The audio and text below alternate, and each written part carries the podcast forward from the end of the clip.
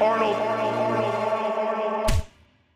Prosit allerseits. Hier ist Arnold. Und Arnold, Das klingt ja nicht so gut. Wie geht's uns denn heute? oh, ich bin zu gesund. Es, es klingt unerfreulich. Du machst mich krank. Aber was ist Krankheit oder Gesundheit? Bring ich dir gleich bei. Fighting out of the red corner tonight, Adams. And across the squared circle, his opponent fighting out of the blue corner, Arnold.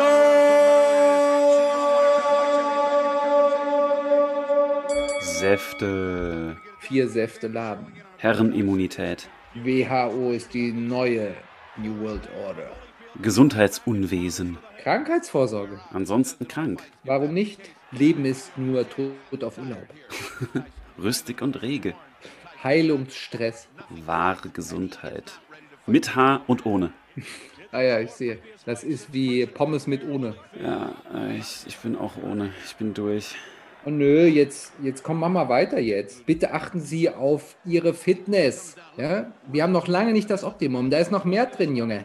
Und dir werde ich noch mal Nieren beibringen. Äh, niesen, genießen und genesen. Gesundheit. Äh, Asklepios schuldet uns einen Hahn. Also der Spruch ist wirklich super blöd. Aber ich glaube, er hat was mit Hygiene laufen. Äh, aber wenn wir schon bei den alten Griechen sind, sind wir auch gleich beim Philosophieren und der Frage, ist Denken eine Krankheit? Ja, das, ja gut, das ist immer die Frage, ja. äh, Aber ich glaube, die Antwort heute könnte lauten, oder naja, seien wir ehrlich, keine Antwort. Einfach nochmal eine Frage. Ist Denken die Therapie oder braucht es einen? Ja, richtig, damit bin ich einverstanden. Okay, gut, dann unentschieden für heute. champion of the world, the real Adams. Gesundheit. Gesundheit ist ein wunderbares philosophisches Thema, ähm, denn sie ist fundamental für uns als Lebewesen. Alle, die irgendwie leben, können sie auf jeden Fall verlieren. Und manche, die sie verloren haben, können sie wieder gewinnen. Aber zugleich entzieht sie sich eben doch offenbar unserem Zugriff. Ein äh, anderer Heidelberger hat das treffend formuliert, wir haben es beide gelesen. Was ist Gesundheit? Man weiß ungefähr, was Krankheiten sind. Sie haben sozusagen die Aufständigkeit des Ausfalls. Sie sind ihrem Erscheinen nach Gegenstand, etwas, das Widerstand leistet, den man brechen soll. Man kann dies unter die Lupe nehmen und auf seinen Krankheitswert hin beurteilen, und zwar auf allerlei Weisen, die eine objektivierende Wissenschaft im Zuge der modernen Naturwissenschaft uns an die Hand gegeben hat. Aber Gesundheit ist etwas, das all dem auf eigentümliche Weise entzogen ist. Gesundheit ist nicht etwas, das sich als solches bei der Untersuchung zeigt, sondern etwas, das gerade dadurch ist, dass es sich entzieht. Gesundheit ist uns also nicht ständig bewusst und begleitet uns nicht besorgt wie die Krankheit. Es ist nicht etwas, das uns zur ständigen Selbstbehandlung einlädt oder mahnt. Sie gehört zu dem Wunder der Selbstvergessenheit. Das war natürlich Hans-Georg Gadamer aus dem kleinen Band über die Verborgenheit der Gesundheit. Ob das jetzt ein Wunder ist, kann man bezweifeln, denn etwas, das nicht angegangen werden muss, bedarf ja auch nicht der Aufmerksamkeit. Aber ansonsten hat er doch recht, Gesundheit entzieht sich und wie wir vielleicht auch noch sehen werden, hat sich auch immer schon entzogen, weil es gar nicht so viel Literatur dazu gibt. Bevor ich jetzt einige Definitionsversuche trotzdem streife, möchte ich mal verschiedene Fragen in den Raum stellen, die den Problemhorizont dieser Frage, was ist Gesundheit, noch erweitern. Denn wir können ja nicht nur fragen, was ist Gesundheit, gut sokratisch, sondern eben auch, wer oder was kann denn gesund und damit auch krank sein? Ähm, Körper, okay. Leiber, die sich ja vielleicht von Körpern unterscheiden, äh, Seelen, Bewusstsein, Personen, der Volkskörper, Unternehmen. Unternehmen können ja auch krank sein. Äh, der Menschenverstand kann offenbar gesund sein. Vielleicht kann er auch krank sein. Staaten können auch gesund oder krank sein. Ja, immerhin wurden auch im Verlauf der Geschichte verschiedene Staaten als der kranke Mann bezeichnet. Der kranke Mann am Bosporus, das Osmanische Reich. Der kranke Mann Europas war erst Großbritannien, dann aber auch Deutschland. Und äh, apropos kranker Mann, Gesundheit ist natürlich auch ein Gender-Thema und Thema der Kulturwissenschaft. Denn Gesundheit und Krankheit sehen teilweise ja sehr unterschiedlich aus, was im Zweifelsfall auch durchaus mal tödliche Folgen haben kann. Überhaupt ist Gesundheit natürlich nicht nur Thema der Philosophie, sowieso eher weniger, oder der Medizin offensichtlich, sondern eben auch der Rechtswissenschaften, der Psychologie, der Geriatrie, der Soziologie, der Ökonomie. Ähm, Antonowski hat dazu gearbeitet, äh, der zum Beispiel auch einen Begriff von Gesundheit entwirft, nachdem Gesundheit kein Zustand ist von irgendwas, sondern ein komplexer, im Grunde mehrdimensionaler Prozess. Klar ist jedenfalls, dass an unseren Begriffen von Gesundheit und Krankheit ziemliche ontologische Hypotheken hängen. Denn damit es zum Beispiel eine Gesundheit der Seele oder des Volkskörpers geben kann, muss es ja Seelen- und Volkskörper geben. Und darüber müsste man sprechen. Entsprechend eben auch über alle anderen Voraussetzungen von Gesundheitskonzepten. Also seien es jetzt Säfte wie in der Antike ähm, mit der Säftelehre. Es muss halt die vier Säfte geben, damit die in Gleichgewicht oder Ungleichgewicht sein können, was dann Gesundheit oder Krankheit ist. Wenn man von gesunden und kranken Astralleibern ausgeht, muss man halt davon ausgehen, dass es Astralleiber gibt. Chi, das nicht fließt oder fließt, muss es halt auch geben, Chakren und so weiter. Also was gesund oder krank sein kann, muss es auch geben. Und natürlich, wer Existenz behauptet, sollte sie auch belegen können. So dass man also von da aus relativ schnell in relativ grundsätzliche Diskussionen kommen kann, wenn man das will. Wenn wir uns jetzt darauf geeinigt haben, äh, wer oder was gesund sein kann, können wir aber immer noch nicht nur fragen, wann sie das jetzt sind, diese Dinge, oder welche Kriterien erfüllt sein müssen, sondern man kann auch fragen, wer das festlegt, also von welchem Standpunkt aus erfolgt diese Bewertung. Äh, kommt es von innen, kommt es von außen, wer entscheidet das und warum? Äh, wie kontextuell sind diese Bewertungen? Und wer oder was ist eigentlich dann auch für den Verlust oder Wiederherstellung der Gesundheit eigentlich zuständig? Das ist eine weitere Frage. Ähm, ist es die Umwelt? Ist es äh, die Person? Ähm, sind die Ärzte zuständig? So ein Punkt, den Gardamer immer wieder macht. Die Ärzte machen eigentlich nicht Gesundheit, sondern stellen sie nur wieder her. Äh, Im Grunde ist dann die Natur und die vormals Kranken ähm, mit dran beteiligt und so weiter. Das sind alles Fragen, die man stellen kann. Aber folgen wir jetzt einfach mal der offiziellen Definition der WHO. Kommen wir zum Beispiel direkt in Schwierigkeiten. Die WHO definiert nämlich, Gesundheit ist ein Zustand des vollständigen körperlichen, geistigen und sozialen Wohlergehens.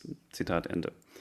Und das ist ja offensichtlich viel zu viel verlangt, worauf zum Beispiel auch unser alter Bekannter Hans Blumenberg gelegentlich hinweist. Denn nach der Definition wäre jedenfalls kaum jemand gesund. Also nochmal, ein Zustand, erstmal könnte auch ein Prozess sein, wie oben schon erwähnt, aber Zustand des vollständigen körperlichen, geistigen und sozialen Wohlergehens. Und das ist ziemlich viel, denn damit ist ja ein subjektives, intersubjektives und objektives Optimum angepeilt. Also nicht bloßes Gleichgewicht, das uns halbwegs gut leben lässt, sondern ein vollständiges Wohlergehen. Ähm, das muss sich also auch noch so anfühlen. Aber selbst wenn man es ein bisschen äh, zurücknimmt und die etwas harmlosere Definition von Gesundheit als Funktionieren eines Organismus heranzieht, äh, ist die auch nicht unproblematisch. Denn es gibt ja viele Krankheiten, die man hat, die ein biologisches oder auch soziales Funktionieren durchaus zulassen. Im schlimmsten Fall bin ich todkrank, merke aber nichts davon, weil mein Körper weiter funktioniert, bis mich die Krankheit sozusagen holt. Und bei psychischen Krankheiten kann man eben auch sagen, dass das Funktionieren sogar selbst noch ein Symptom sein kann. Also ich kann äh, funktionieren als Abwehr gegen irgendein Trauma. Das ist dann zwar auch eine Funktion oder ein Schutz, aber eben noch keine Gesundheit. Aber sein gut zu funktionieren ist nicht mal gesund. Andersrum scheint es trivial zu sein, dass Gesundheit auf jeden Fall zu einem guten Leben dazugehört. Und das krank zu sein das Leben irgendwie schlechter macht, scheint auch evident. Bis zu dem Punkt, dass manches Leiden ja durchaus auch den Selbstmord plausibel werden lässt. Aber man kann schon fragen, wie wichtig ist denn Gesundheit für ein gutes Leben? Klassische Philosophenfrage, die seit der Antike ja auch diskutiert wird. Und die Antwort darauf hängt natürlich davon ab, was wir darunter verstehen, ähm, was ein gutes Leben ist. Aber es sind eben schon in der Antike Konzeptionen eines guten Lebens vorgelegt worden, nach denen also zumindest körperliche Gesundheit kaum eine Rolle spielt. Ähm, wichtiger ist dann gesunder Geist oder die richtige Einstellung oder das richtige Handeln, ob krank oder gesund ist, relativ wurscht dabei. Und am Ende hat man natürlich auch die stoischen oder auch neuplatonischen Extreme, dass man sagt, ich kann äh, von Lepra sozusagen gezeichnet sein und zerfallen, aber es ist trotzdem ein gutes Leben, was ich führe, wenn ich nur in den Geist richtig eingegangen bin. Das kann man machen. Ähm, Plotin hat es vorgemacht. Und heute kann man ja wieder fragen, wie wichtig ist denn Gesundheit? Denn äh, erstens äh, scheint Gesundheit immer anstrengender zu werden. Also je mehr wir wissen, was uns schadet, desto mehr müssen wir darüber nachdenken. Äh, und wenn wir gesund bleiben wollen, diese und jene Schritte tun. Also nicht rauchen, nicht trinken, kein Süßkram, nicht sitzen, genug frische Luft, genug Sport, bla bla bla.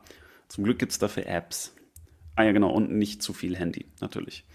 Äh, und andererseits muss man auch sagen, wenn wir wirklich in einer Leistungsgesellschaft leben, dann ist Leistungsfähigkeit im Grunde viel wichtiger als Gesundheit. Und dazu braucht es eben auch eher zum Beispiel sowas wie Fitness als Gesundheit. Denn Leistungsfähigkeit kann ich kontrollieren. Ich kann trainieren, ich kann Medikamente nehmen, ich kann mir Implantate äh, einbauen lassen, ich kann mich cyborgisieren, um leistungsfähiger zu sein.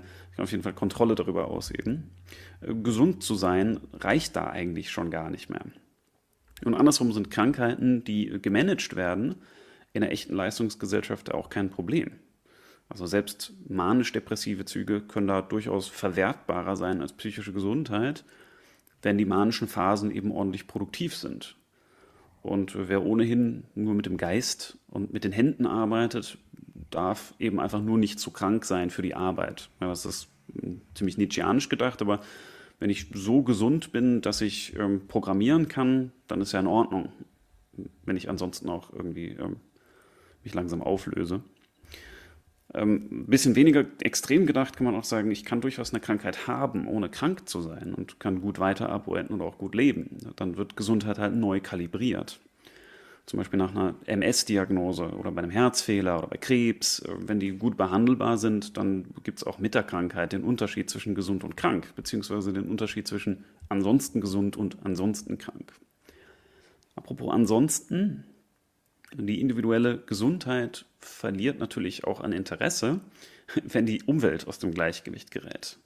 Also bei einem Kollaps unserer natürlichen Lebensbedingungen, äh, dem wir ja jetzt doch entgegensehen, ist unsere persönliche Krankengeschichte oder Lebensführung ja auch ein bisschen egal. Und das führt dann wiederum zu tatsächlich aktuellen Fragen. Wen darf wer zu was zwingen, um die Gesundheit von wem zu schützen? Also es betrifft jetzt nicht nur das offensichtliche Thema Herdenimmunität, sondern letztlich eben auch den Klimawandel oder die Umweltverschmutzung. Denn wer ein Benziner fährt, verschmutzt halt die Luft, die wir atmen. Oder wer ein Smartphone und Fleisch oder Fast Fashion oder sonst irgendwas kauft, überhaupt irgendwas tut, macht auch mit bei der Gesundheitsbedrohung. Ähm, kann vielleicht sagen, wer lebt, setzt seine Gesundheit aufs Spiel, aber wer falsch lebt, auch die alle anderen. Dann kann man dann wieder fragen, ja, was ist mit Eltern? Sind die nicht verpflichtet, ihre Gesundheit zu schützen, um für ihre Kinder sorgen zu können? Naja, also es ist kompliziert und äh, ich äh, ende meinen kleinen Monolog mit der Frage, Gesundheit oder soll man es lassen? Ja, danke Thomas. Ähm, eine schwierige Frage, ähm, vor allen Dingen, weil man sie kaum alleine beantworten kann.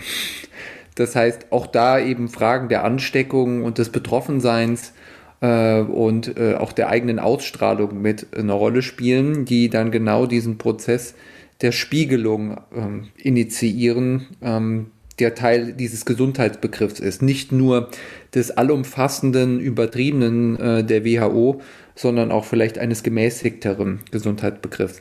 Aber vielleicht ist genau hier anzusetzen, äh, wenn man über das Lassen nachdenkt und äh, vielleicht flapsig zu sagen, gesund ist man am ehesten dann, wenn man sich die eigene Gesundheit gerade mal egal sein lassen kann. Ja. Also das heißt, äh, wenn die eigene Gesundheit, worauf ja auch Gardama immer wieder hinweist, in die Verborgenheit zurücktritt und sie mich nicht in irgendeiner Art und Weise beschäftigen muss. Ja? Das mhm. heißt, sie wird nicht thematisch, sie ist einfach gegeben, ohne dass ich eigens auf sie reflektieren müsste oder mich eigens zu ihr verhalten müsste. Und das ist ein interessanter Zug, denn gleichzeitig würde man nicht behaupten, dass Gesundheit etwa eine Privation von Krankheit wäre. ja? Es, es, ist eine seltsame Form von Zurücktreten. Also es ist eine Positivität, die als solche in den Hintergrund tritt. Ja? Also es ist sozusagen kein Mangel an Krankheit oder so. Ja?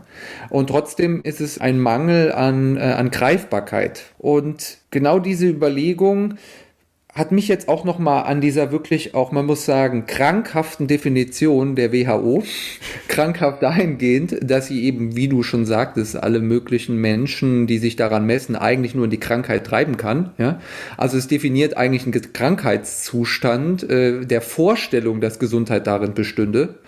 Ähm, also sie suggeriert quasi diese Form von, von Krankheit, indem sie das Maß der Gesundheit so hoch setzt, dass man es nicht erfüllen kann. Ja, dass im Ausgang von dieser Definition eigentlich sich mir mehr und mehr die Frage aufdrängt, ob es eigentlich ein tatsächlicher Gegensatz oder das Ende eines Spektrums ist, einerseits Krankheit und andererseits Gesundheit anzunehmen, oder Mhm. ob Gesundheit vielmehr im Sinne der aristotelischen Mesotes-Lehre eher ein Mittelzustand ist.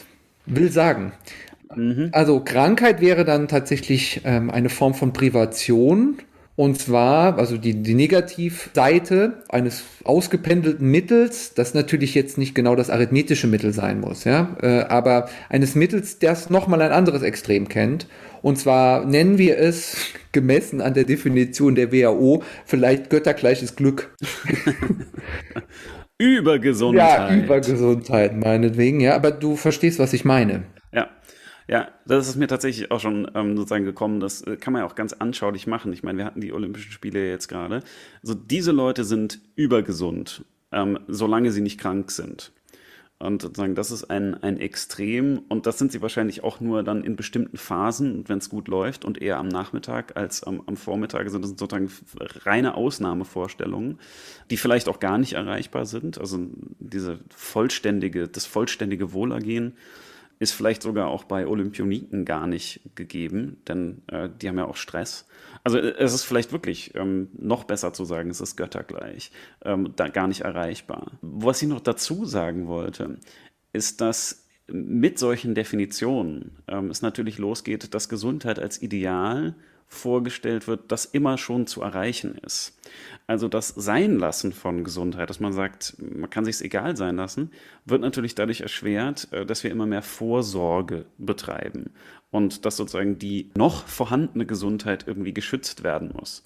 Das heißt, es kann sein, ähm, dass sozusagen die Art und Weise, über uns selber nachzudenken, verhindert, dass das in den Hintergrund tritt. Also, dass selbst wenn man noch fit ist und, und gesund und wirklich manchmal Wohlergehen hat, man sich schon anfängt zu sorgen, dass es in 20 bis 30 Jahren nicht mehr so sein könnte, wenn man sich jetzt nicht den richtigen Stuhl kauft, um den Rücken zu entlasten. Also, wie sehr ist es noch möglich, es sein zu lassen? Ja, und da sehe ich ein weiteres Problem mit verknüpft und das hast du auch schon thematisiert, das ist eben die Optimierung, aber überhaupt die Frage nach einem Optimum. Denn ein weiteres Problem etwa der WHO-Definition ist, woran bemesse ich eigentlich, dass ich das maßvoll mache? Ja? Also wo ist der Oberwert? Also woran kann ich, ich weiß, wir wissen mittlerweile, äh, lässt sich auch das irgendwie noch mal in Ziffern ausdrücken oder man versucht es zumindest, ja. Aber auch selbst wenn man es dann tut, sind es doch die Parameter selbst, die wieder in den gesellschaftlichen Aushandlungsprozess äh, integriert sind, der sich verschiebt. Du hast es ja auch schon angedeutet. Und so ist diese ganze Dynamik, ja, vielleicht auch Hetze der Optimierung, die damit einhergeht, alles andere als gesund, weil gar nicht abzusehen ist, auf welches Ziel hin man eigentlich die eigene Gesundheit entwickeln soll. Und gerade da scheint es doch so, als ob man mehr, wie du ja auch schon sagst, Krankheit evoziert durch einen Gesundheitsdiskurs, durch Präventionen und alle möglichen Erwägungen, die mir die Selbstverständlichkeit des Daseins verleiden, ja, äh, gerade konterkariert, was, was Gesundheit wäre, wenn man denn mal endlich von ihr ließe. Ja, ja das meine ich Ja. eben auch mit dem Egalsein und einer Form von Balance, die auch bei Gadamer thematisch wird. Ja, er spricht auch an einer Stelle von einem Rhythmus, der sich letztlich auf das Leben selber einlässt. Ja? Und das ist weniger esoterisch gemeint, als es klingt, sondern es geht dabei darum, dass bestimmte unterschiedliche und manchmal auch ähnliche Lebenssituationen einen dazu herausfordern, sich einzufinden in das Anforderungsprofil das, so ist das Leben, wechselt. Ja? Und ähm, dabei gerade eine gesunde Reaktion darin besteht, sich nicht in manchen Situationen an irgendwelchen illusionären ähm, Optimalvorstellungen äh, entlang zu hangeln ja? Und äh, dabei den Absturz zu erleiden, sondern sich manchmal auch damit abzufinden, dass etwa durch bestimmte Beeinträchtigungen, die jetzt sozialer Natur sein können, ja, die aber auch mal ökonomischer Natur sein können, auch klimatischer Natur sein können oder vielleicht sogar körperlicher Natur sein können, es die eher gesündere Reaktion ist, es dabei sein zu lassen und sich darauf einzuschießen. Also um es auf die Spitze zu treiben, es gibt sozusagen noch eine Gesundheit in der Krankheit. Ja, es gibt ein gesundes mhm. Verhältnis zur eigenen Krankheit, das manchmal auch darin besteht, äh, sie nicht mit allen möglichen Mittelchen zu bekämpfen und sich in Aufruhr und Heilungsstress äh, zu versetzen, ja, äh, sondern es sich auch auskurieren zu lassen. Mhm. Ja, das heißt, man könnte mit Garnam eigentlich sagen, die Gesundheit ist immer noch unklar. Also wie du ja sagst, das ist sozusagen ein illusionäres Problem immer noch, ähm, dieses äh, Ideal, was da präsentiert wird. Ähm, aber zugleich ist sie nicht mehr verborgen, sondern auf ätzende Weise ständig thematisch. So wie wir das jetzt hier auch machen. Wir reden ja auch über Gesundheit. Aber eben konkreter wird sie immer mehr zum Problem, ohne klarer zu werden in ihrem, in ihrem Wesen, wenn man so sagen will. Also das Wesen der Gesundheit ist immer noch verborgen. Und vielleicht ist eben auch das Wesen der Gesundheit die Verborgenheit. Aber sie wird ja eben vorgenommen und vorsorglich bedacht. Und ich würde schon sagen, es gibt diesen Gesundheitsstress. Das nimmt ja auch teilweise absurde Formen an, dass, dass man sich den Tag komplett durchstrukturiert. Also man überlegt, wie schlafe ich optimal? Dann stehe ich jeden Morgen um sechs auf, dann mache ich zwei Stunden Yoga, dann esse ich dieses Müsli, weil das ist abgestimmt auf meine Darmbakterien. Und dann mache ich ähm, eine halbe Stunde Meditation und dann gehe ich so und so lang arbeiten und dann muss ich aber währenddessen an meinem Mich bewegen und dann habe ich noch mein Laufband, damit damit und so weiter. Also mhm. sozusagen dadurch entsteht ja ein wahnsinniger Stress. Der andere Satz dann auch wieder pervers ist angesichts von echten Krankheiten. Menschen, die, weil sie halbwegs fit sind, gesund genug wären, machen sich krank, weil sie die Vorstellung haben, sie könnten irgendwann krank werden. Und andererseits hat man natürlich auch Fälle, in denen Leute wirklich krank sind und sich dann, wie du sagst, wieder im Grunde auch ganz gesund damit auseinandersetzen. Mhm. Und das heißt aber, dass die äh, Gesundheit und die, ähm, die Krankheit sozusagen derselben Quantifizierung und vielleicht sogar auch demselben, derselben Singularisierung unterliegen. In dem Sinne, dass es ja manchmal auch aufregend sein kann, krank zu sein. Also Krankheiten hatten ja immer Sekundärnutzen und Krankheiten hatten auch je nach Kontext und je nach Geschichte sozusagen einen eigenen Reiz. Und Modekrankheiten gab es auch immer. Und die sind ja das genaue Gegenteil der Verborgenheit von Gesundheit. Das, das Präsentieren von Krankheiten ähm, gibt es ja heute auch noch, nur dass sich offenbar verschoben hat, welche Krankheiten interessant sind, also welche mhm. Absenz von Gesundheit interessant ist. Da fällt mir auch das konkrete Beispiel ein, dass aus dem eigenen Lebensvollzug, das dir nicht ganz fremd sein äh, dürfte, dieses Gefühl, äh, sich zurücknehmen zu dürfen aus den Anforderungen des Alltags, etwa des Arbeitslebens, und sich jetzt den Dingen zu widmen, die einem wirklich wichtig sind. Dadurch dass man sich halt leicht behindert sieht, etwa durch eine Magenverstimmung, Kopfschmerzen und ähnliches. Ja, das mhm. ist natürlich dann eine andere Form von Konzentration, die eben gerade es nicht ermöglicht, das Maximum oder vielleicht auch das Optimum äh, an, an Leistungsfähigkeit abzurufen, das etwa für den Beruf selbstverständlich ist in bestimmten Situationen. Ja, sondern man weiß, man bewegt sich da eher in, äh, in suboptimalen Graden, aber hat doch noch so viel Aufmerksamkeit, dass man die wiederum bündeln kann auf die Dinge und niemand anderes etwas anderes von einem verlangt, als das zu tun, die Zeit Zeit quasi totzuschlagen mhm. oder also sie abzusitzen, zu genesen, ja, darauf zu warten, dass sich Gesundheit wieder einstellt ja? und dabei gerade aber in diesen Momenten diese Zwischenzeit zu nutzen und zu konzentrieren auf Dinge, die die da ganz rausfallen und äh, gerade damit das als eine ja, man könnte fast sagen, als eine Form von Genesen auch anderer Art zu begreifen. Es, das einmal erlaubt sich mal wieder rauszunehmen und das Ganze auch mal wieder von der Seite in den Blick zu nehmen. Also der kränkliche Müßiggang sozusagen. Ja, vielleicht ja, ist das schon. auch ein Grundmodus äh, gewisser äh, erfolgreicher Philosophie, nicht? Also man äh, etwa Nietzsches äh, Werk scheint ja zu großen Teilen genau aus solchen Situationen heraus entstanden zu sein. Jetzt nicht nur was die äh, diagnostische Präzision äh, anbelangt, ja, also quasi die Vivisektion sein, mhm. sein, seiner Beobachtungen, ja, sondern auch überhaupt der Grundzustand seines Weltverhältnisses, sich immer quasi verfolgt zu sehen von bestimmten Krankheiten, die dann kurzzeitig vielleicht vielleicht der Migräne und ähnliches vergessen zu können, um dann zu arbeiten, aber immer in dem Bewusstsein, dass es wiederkehren kann, vielleicht auch mit einer gewissen Hypersensibilität genau dafür, ja, was auf einer anderen Seite vielleicht auch den äh, Hypochonder auszeichnen würde und, äh, und dann wieder einzusteigen in diese Krankheit.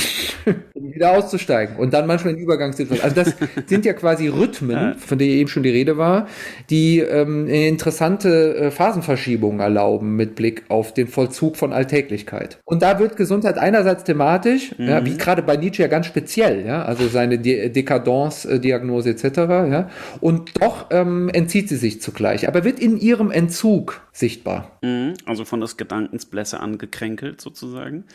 Ja. Äh, ja, wär, wäre Nietzsche ja auch nicht der Einzige. Ähm, Schiller fällt einem ein, Goethe Ja, als ja, ja. gesundes, aber hypochondrisches Gegenüber auch. Und die Antike kennt ja auch die Säftelehre so, dass durchaus irgendwie das Genie, sei es jetzt der geniale Feldherr oder der, der geniale Philosoph, durchaus auch ein Säfteungleichgewicht und in dem Sinne Krankheit in sich tragen. Also die Assoziation ist offenbar alt und heilige Krankheiten gab es ja auch schon immer. Die Epilepsie zum Beispiel. Und das ist interessant, weil Gesundheit damit äh, vor allem als Ideal, wie es die wie es WHO jetzt vorstellt oder wie man es irgendwie jetzt im Fitnesszusammenhang auch sehen kann, dass man sagt, ja, das ist Sport ist gut für die Gesundheit, was ja natürlich stimmt, aber was eine gewisse Umwertung zulässt oder zum- zumindest, wenn man es nicht so hart sagen will, eine Umwertung, äh, zumindest ein, einen Platz der Krankheit einräumt eigentlich. Und das heißt eben, sich auf andere Art und Weise nochmal Gedanken darüber zu machen, wie sich das eigentlich zueinander verhält als Position, äh, Positivität, als Negation und Negativität. Also krank sein,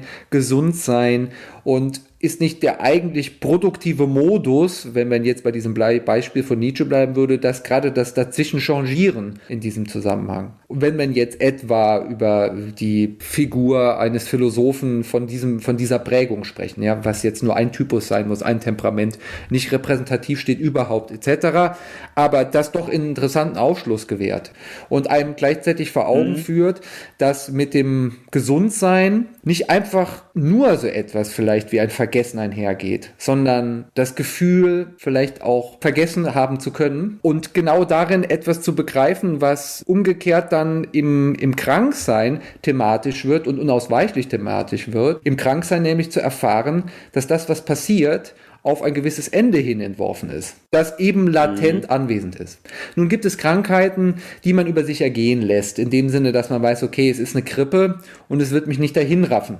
Und das mag einem eine gewisse Lässigkeit angedeihen lassen mit der Zeit durch die Lebenserfahrung und ähnliches. In dem Sinne, dass ich mich zurücknehmen kann und mir erlauben kann, mich rauszunehmen und äh, äh, meinen Frieden mit meinem Gewissen zu machen, mit meinem protestantischen Arbeitsgewissen, dass ich dann auf andere Art und Weise schon wieder einsteigen werde, wenn ich, äh, wenn ich gesund sein werde.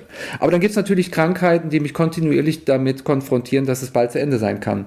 Und eine dieser langsamen Krankheiten vielleicht ist gerade das Alter. Oder umgekehrt, das Alter ist das Bewusstsein einer schleichenden, langsamen, aber sicheren Krankheit zum Tode. Vielleicht ist es, äh, ist es das äh, aus der Perspektive umgekehrt, sich klar zu machen, dass Gesundheit dann aber bedeuten müsste, wenn sie ein Wiedereintritt in eine gewisse Form von Unbekümmertheit, ja, gewisse Form von, von Desinteresse an dem eigentlichen Abgrund des Lebens ist, so etwas zu sein, also gesund sein, so etwas wie eine Unscheinbarkeit des Anfangenkönnens, des immer wieder neu anfangen können und nicht zu Ende gehen müssen. Verstehst du, was ich meine? Also die, die Gesundheit ist sozusagen das, das unscheinbare Gefühl, weiterzumachen, weitermachen zu können und es als die Selbstverständlichkeit des Lebensvollzugs zu begreifen, in jedem kleinen Moment, jede kleine Herausforderung ohne weiteres zu bewältigen. Und ich meine jetzt wirklich eine Herausforderung in dem Sinne, dass jeder weiß, der auch unter Migräne leidet oder andere Krankheiten kennt, die einen jetzt nicht komplett aus der Bahn schmeißen, aber die einen doch beeinträchtigen, dass diese Krankheiten gerade die, die kleinen Erledigungen des Alltags zu Bürden werden lassen. Und das bedeutet, sich immer wieder neu aufraffen zu müssen in der Krankheit. Und es wird zu einem Aufraffen sein, sich hochkämpfen, wo ich mich sagen wir mal, auf einer Grundebene geschwächt sehe. Ja? Wohingegen die Gesundheit dieses Level quasi äh, leicht überbietet, aber mich natürlich trotzdem fordert. In dem Sinne, dass ich merke, dass wenn ich mir zu viel äh, vorgenommen habe, etwa für den Tag oder mit einem Projekt oder so, mich irgendwann dann doch das Gefühl beschleicht, dass in dieser, äh, in dieser Unverborgenheit ähm, sich zu viel an Stress oder ähnliches angesammelt hat, das dann auf mich zurückkommt. Mhm. Ich würde das noch ergänzen um die psychischen Krankheiten. Also dann, auch da muss man natürlich sagen, da gibt es eine große große Reichweite und einige sorgen natürlich dafür, dass man kein normales Leben führen kann. Aber gerade bei manchen Verstimmungen oder schwächeren Formen oder günstigeren Phasen, aber eben trotzdem Phasen, würde ich das gleich mit einschreiben in das, was du sagst. Das sind Zustände, in denen man vielleicht noch lebt und weiterlebt aber die Hürde größer wird und das anfangen können und das einfach machen mit einem Index versehen ist. Also ich glaube, das betrifft gar nicht nur die, die körperlichen Krankheiten, sondern eben auch die, die der Psyche, die so funktionieren. Dass es einfach alles ein bisschen schwieriger ist. Dass es alles ein bisschen der Überwindung bedarf. Und das würde dann mal heißen, dass es eben sehr kontextabhängig ist. Denn zum Beispiel im Alter und in Gebrechlichkeit würde man dann sagen, das justiert sich neu oder das, das kalkuliert sich neu, das richtet sich neu ein, was es dann heißt, drauf losleben zu können noch. Denn wir wissen ja, dass wir nicht bis zum Ende also doch bis zum Ende können wir schon drauf losleben, aber dann ist es halt irgendwann zu Ende. Aber wie präsent das ist und wie einfach es ist, drauf loszuleben, wäre dann ein, quasi ein Indikator von, von Krankheit und Gesundheit. Das gefällt mir eigentlich gut als, als Konzeption. Was mir bei deinen Ausführungen noch aufgefallen ist, was wir natürlich jetzt besprechen, ist mhm. noch die Krankheit aus der Innenperspektive. Denn ähm, da ist es leicht, gelassen zu sein, wenn man sich zum Beispiel grippig fühlt. Wobei man sagen muss, wer eine richtige Grippe schon mal hatte, ja. wird auch nie wieder sagen, das ist ja bloß wie eine Grippe.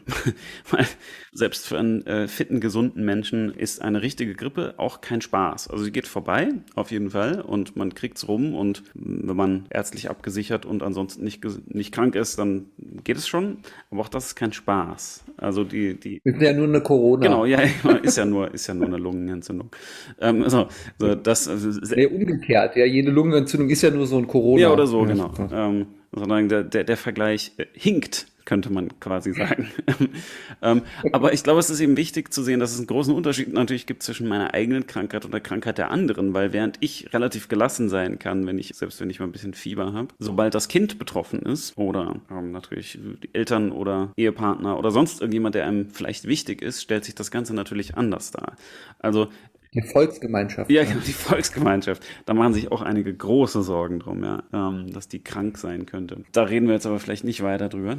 Ähm, da müssten wir mit denen reden natürlich und dann mal fragen, was ist denn das Volk? Und dann wird es schon schwierig.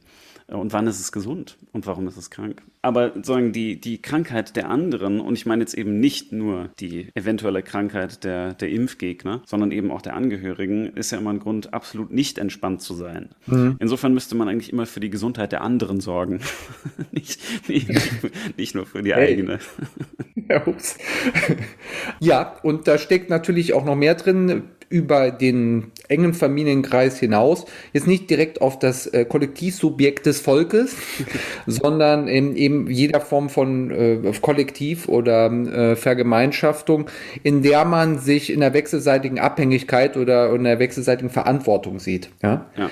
Und darin äh, spiegelt sich natürlich auch eine Herausforderung, vielleicht auch ein Problem oder sogar ein Verhängnis moderner Gesellschaften, dass sie sich wechselseitig abverlangen, gesund zu sein. Mhm. Also gerade eben aus immunologischen Überlegungen heraus, wie wir sie ja jetzt heute gegenwärtig alle vor Augen haben. Und das scheint mir doch auch ein wichtiger Punkt zu sein, der natürlich auch einhergeht, etwa mit Gesundheitsdefinitionen der WHO, äh, die natürlich auch einen appellativen Charakter hat, die Betroffenen, die Gesunden, dazu aufzufordern, äh, diese Gesundheit aufrechtzuerhalten. Mhm. So, äh, früher nannte man das in so Zeiten Volkshygiene und das hatte genau diesen unangenehmen Beigeschmack, den man heute eher so indirekt über Bande als äh, das wunderbare Gefühl, fit zu sein oder äh, äh, die, die, die unendlichen Segen der Sportlichkeit und so weiter predigt. Ja? Eher quasi das äh, über die Vision der Selbstoptimierung induziert. Ja?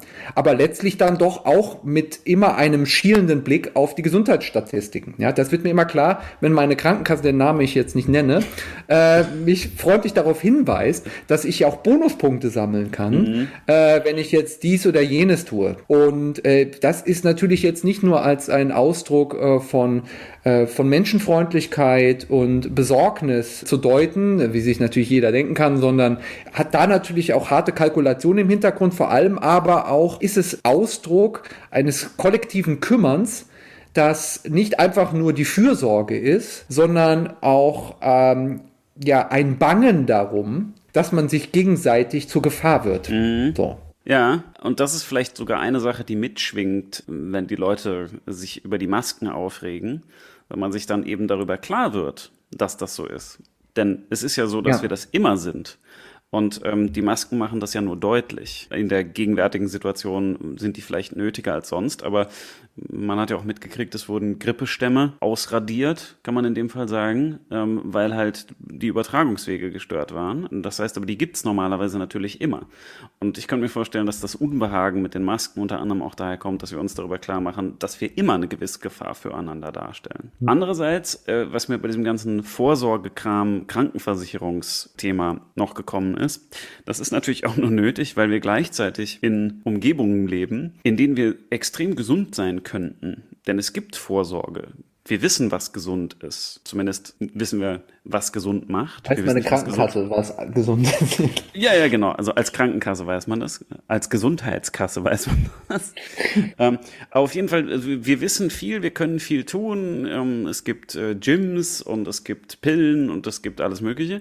Äh, und zugleich ähm, gibt es natürlich auch wahnsinnig viele Möglichkeiten, sich krank zu machen. Äh, das ist ein Zivilisationsfortschritt und Rückschritt. Also, dass überall Zucker drin ist und wir natürlich nicht Hunger leiden müssen äh, und dass wir drinnen sitzen können und nicht mehr auf dem Feld schuften und so weiter, führt natürlich alles dazu, dass sich bestimmte Krankheiten weiter verbreiten. Daher auch dieser Vorsorgewille, ne, dass man sagt, gehen Sie doch mal zur Physio, bewegen Sie sich doch mal mehr. Denn angesichts der Zahlen ist es eben so, dass es sehr zu schwanken scheint. Einerseits gibt es viele Leute, die sehr gesund sind oder einige Leute, die sehr gesund sind und einige, die doch immer kränker werden. Das ist dann natürlich auch abhängig von Schicht, Milieu, Einkommen, was auch immer, von sozialen Faktoren auf jeden Fall. Das heißt, da gibt es schon krasses Auseinanderdriften. Äh, einerseits der Möglichkeit, gesund zu sein und sich gesund zu halten und andererseits eben auch der Möglichkeit, sich äh, krank zu machen, obwohl man es absolut nicht müsste. Hm, das stimmt. Und gleichzeitig aber auch verhält es sich auch relativ zueinander.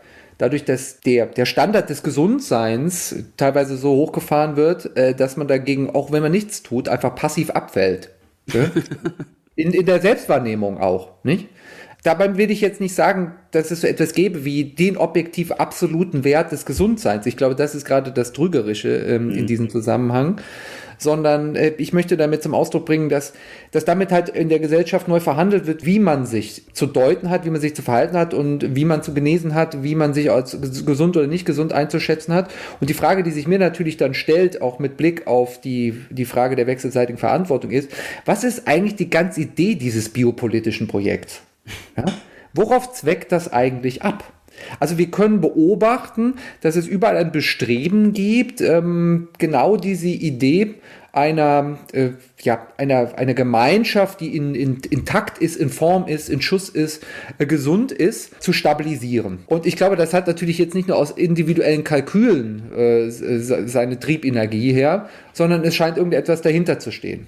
Aber mein Verdacht ist, das amüsierende, absurde und vielleicht auch erschreckende moderner Vergesellschaftung ist, dass wenn es nicht die Mobilisierung für potenzielle Kriege oder ähn- ähnliches mehr sein kann, ja, äh, im, im, oder man weiß es ja nicht, was, was sich da alles abzeichnet, aber es zunächst mal so scheint, ja, dass es dann irgendwie so ein seltsamer Leerlauf ist, der sich aufmacht, ja. Ja. Naja, irgendjemand muss ja den Klimawandel miterleben. Ähm, ja, genau. Nee, aber was ist dann der Wohlfahrtsstaat unter dieser, äh, unter dieser Perspektive?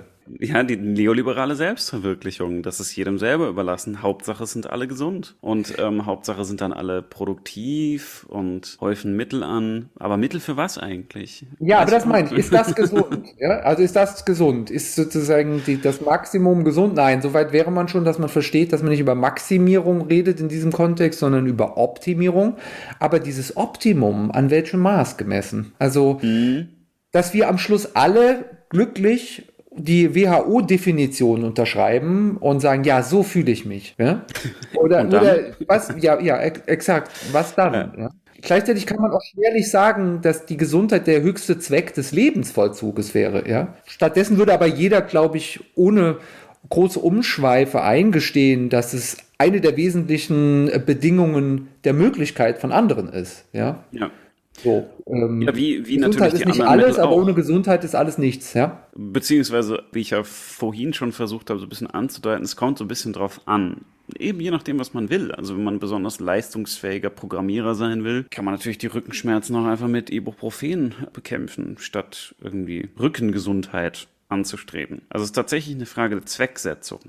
Dann kann man zwar immer noch sagen, von außen, der Rücken ist nicht gesund, wobei die Programmiererinnen und Programmierer, die ich kenne, so nicht sind, aber das ist das Klischee, das man natürlich da mal heranziehen kann, einfach weil man nicht besonders viel braucht und man sitzt eben die ganze Zeit. Aber man kann es auch auf Geisteswissenschaftlerinnen beziehen. Ähm, Wir sitzen und lesen und machen uns dabei den Rücken kaputt. Was aber nicht schlimm ist, weil für unsere Arbeit brauchen wir unseren Rücken nicht. Das heißt also ein bisschen die Frage, wofür wir diese Gesundheit jeweils brauchen. Selbst psychische, Gesundheit, da hatten wir vorhin schon angedeutet, ist vielleicht gar nicht unbedingt notwendig. Insofern würde ich gar nicht mal sagen, ohne Gesundheit ist alles nichts. Ich würde sagen, ohne die richtige Gesundheit ist alles nichts. Ähm, so ein bisschen drauf an, was man machen will. Aber darauf kommt es eben an. Und das finde ich einen ganz wichtigen Punkt von dir.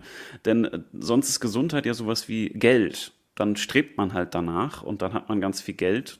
So what? Also die Verwechslung von äh, Mittel mit Zweck. Das ist natürlich was, was man anstreben kann, aber letztendlich eher eine Voraussetzung für irgendwas. Aber das können wir ja nicht festlegen. Also das darf der Staat dann irgendwie nicht machen. Man darf von öffentlicher Seite darf man Public Health betreiben. Das ist ja auch sinnvoll, dass wir alle irgendwie gesund sind. Aber den Zweck und das Ende kann man nicht festlegen.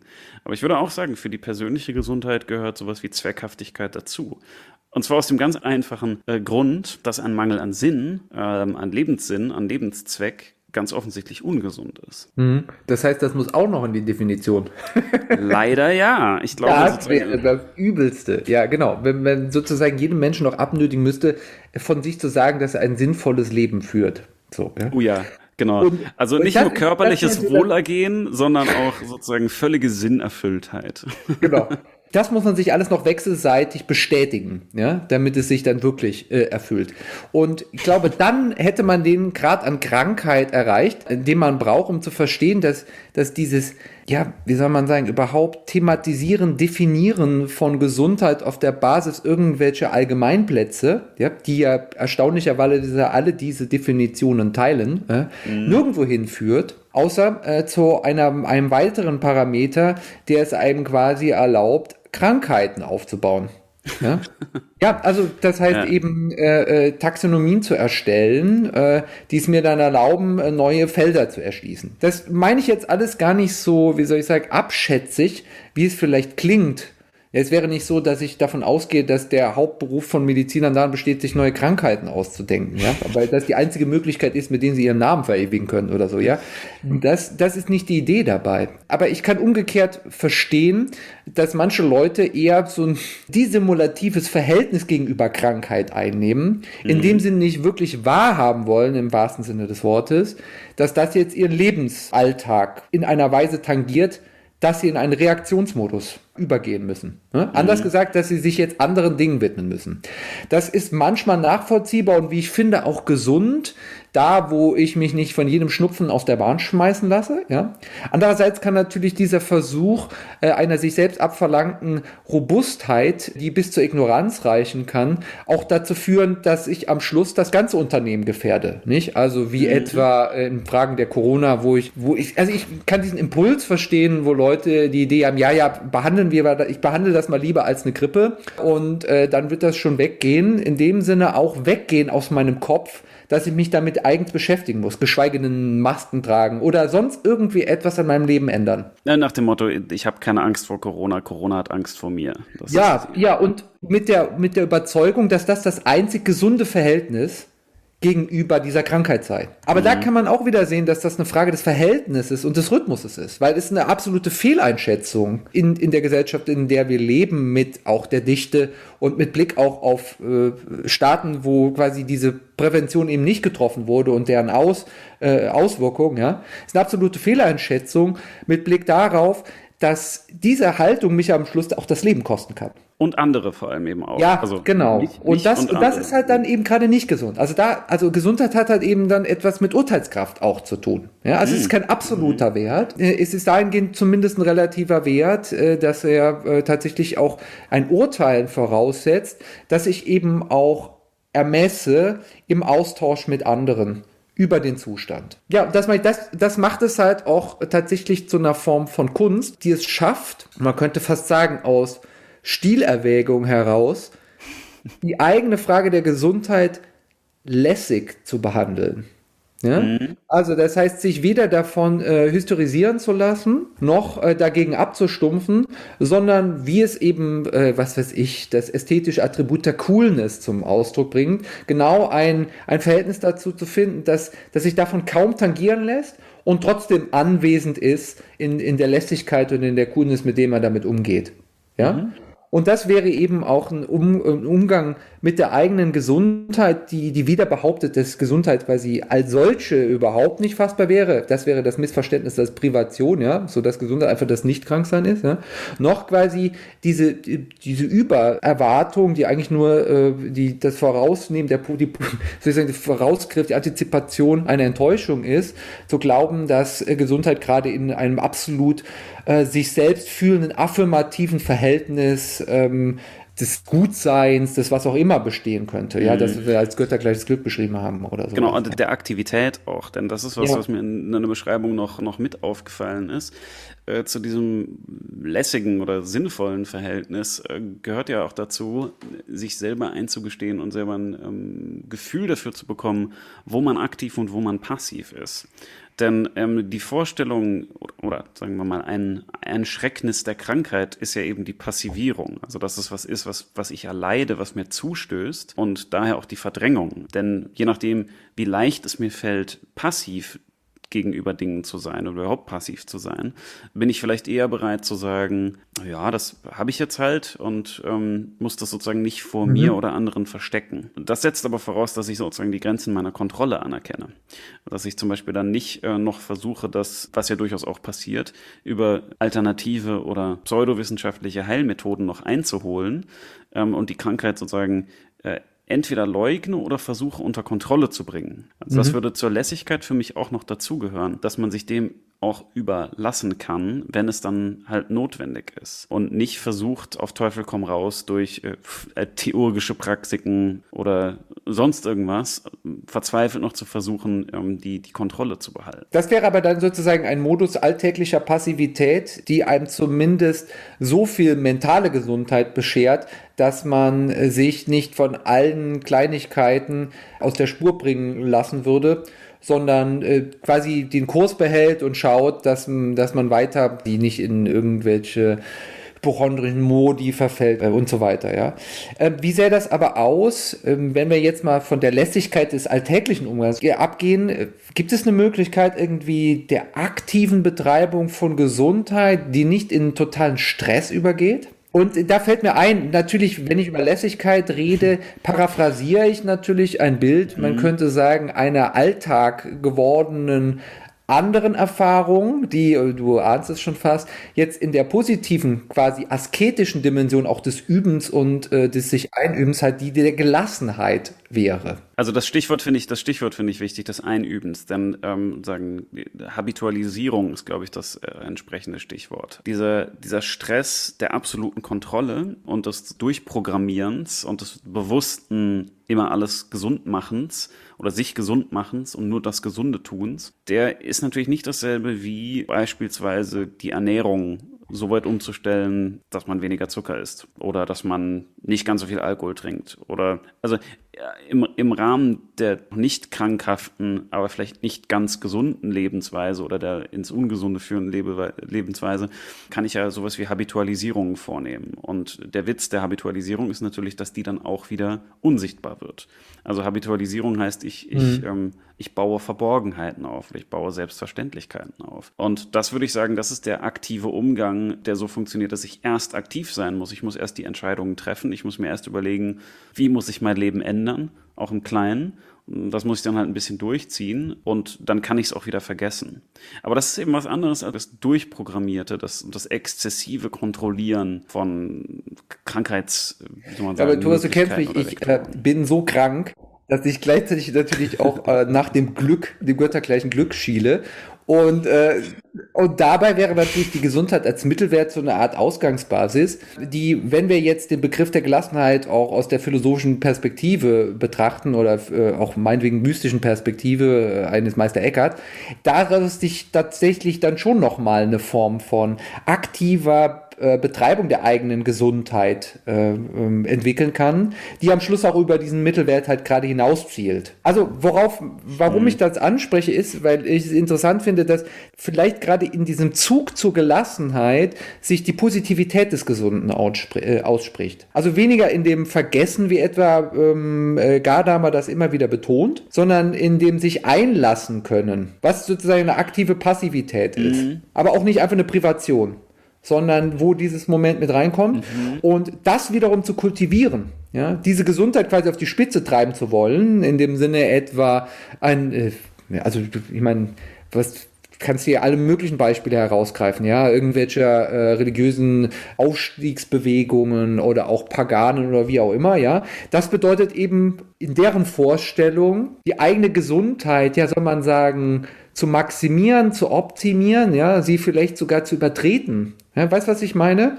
Also das ist dann, da wird, und ich glaube, das wäre jetzt ein Satz, den auch Ja. Platon unterschreiben würde, ja. Also die Philosophie ist Teil dieses Gesundheitsprojekts. Eines Gesundheitsprojekts, das sich quasi löst von der Vorstellung der Krankheit ja, und äh, sich mehr und mehr eben äh, dieser, dieser äh, Aufstiegsbewegung zuwendet, jetzt mal ganz pauschal gesprochen, die Gesundheit gerade darin erblickt, diese Momente des, äh, der Gelassenheit im weitesten Sinne zu bestärken, zu äh, ähm, verstetigen und vielleicht auch ähm, auszubauen, sozusagen zu einem Habitus.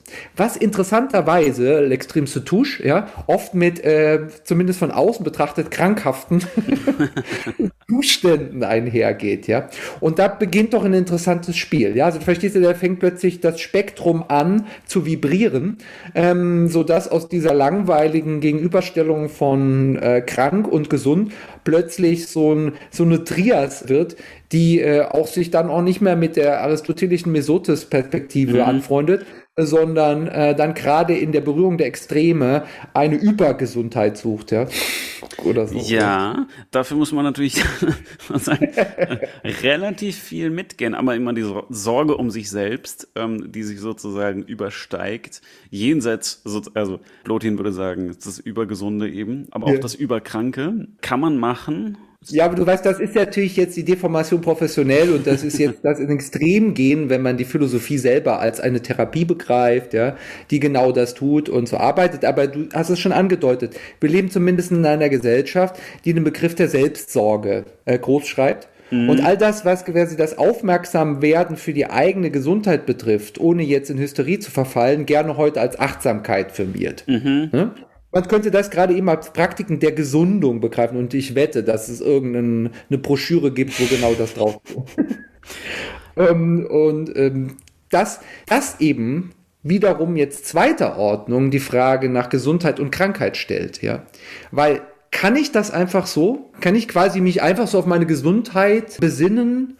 Äh, durch Achtsamkeit dann schon dadurch gesunden, dass ich mich gelegentlich zurückziehe in so eine synkretistische äh, Yoga-Meditation, ja, die ich mir irgendwo angelesen habe? Oder muss ich das vielmehr als ein Projekt annehmen, meines Selbstentwurfs, der tatsächlich dann auch mir selber und meiner Gesundheit mehr abverlangt als äh, die Ergänzung äh, meiner Arbeitstätigkeit, quasi als eine ausgewogene Work-Life-Balance. Ja? Verstehst? Ja, also Ja, das natürlich. wäre eben die Ähm, Frage. also ja? Auch so gerade aus philo- philosophischer Perspektive, wenn Philosophie nicht nur Reflexion ist. Ja? Genau, aber das die, die Frage ist ja eigentlich eine nach gesunden Lebensentwürfen. Und mit Lebensentwurf meine ich jetzt eben auch, auch wie du jetzt nicht ähm, fahre ich jetzt einmal im Jahr in die Berge und einmal ans Meer ähm, oder zweimal ans Meer. Das meine ich nicht mit Lebensentwurf, sondern eben tatsächlich, äh, wie denke ich über mein Leben nach? Also denke ich in Kategorien der Arbeit, denke ich auch in Kategorien der körperlichen Gesundheit oder der, der seelischen Gesundheit oder sonst irgendwas. Also äh, ich meine wirklich das, das große Ganze. Ähm, gibt es dann sowas wie gesunde und kranke Lebensentwürfe?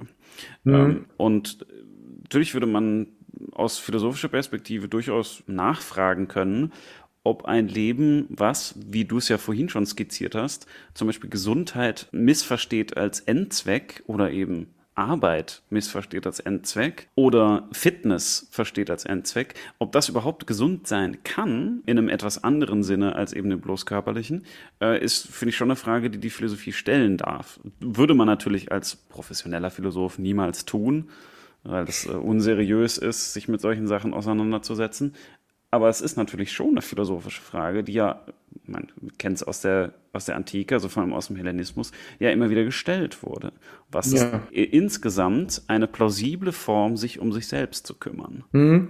Ja, das ist am Schluss halt die Frage. Ne? Ist Denken eine Krankheit oder die eigentliche Genesung? Damit können wir aufhören.